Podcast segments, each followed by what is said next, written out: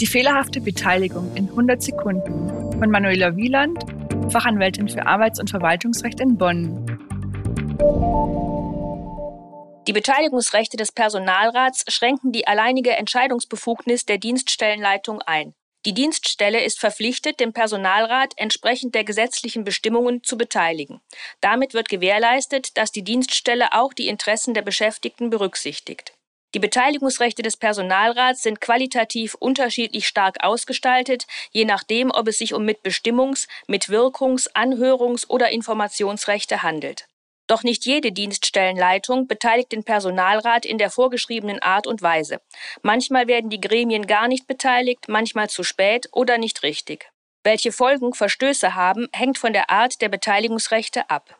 Plant die Dienststelle etwa eine Maßnahme, die der Mitbestimmung unterliegt, kann sie das nur mit vorheriger Zustimmung des Personalrats tun. Will die Dienststellenleitung also eine neue Software zur Arbeitszeiterfassung einführen, muss sie vor Anschaffung der Software die Zustimmung des Personalrats einholen. Verweigert der Personalrat die Zustimmung und kündigt die Dienststellenleitung an, das Programm trotzdem einzusetzen, kann der Personalrat die Einhaltung des Mitbestimmungsverfahrens auch im einstweiligen Verfügungsverfahren geltend machen. Der Personalrat kann auch im personalvertretungsrechtlichen Beschlussverfahren feststellen lassen, dass ihm Beteiligungsrechte zustehen und dass diese verletzt worden sind. Kommt das Verwaltungsgericht zu dem Ergebnis, dass der Personalrat mitbestimmungsberechtigt ist, muss die Dienststellenleitung die Maßnahme rückgängig machen, wenn noch möglich, oder abändern oder das Mitbestimmungsverfahren nachholen.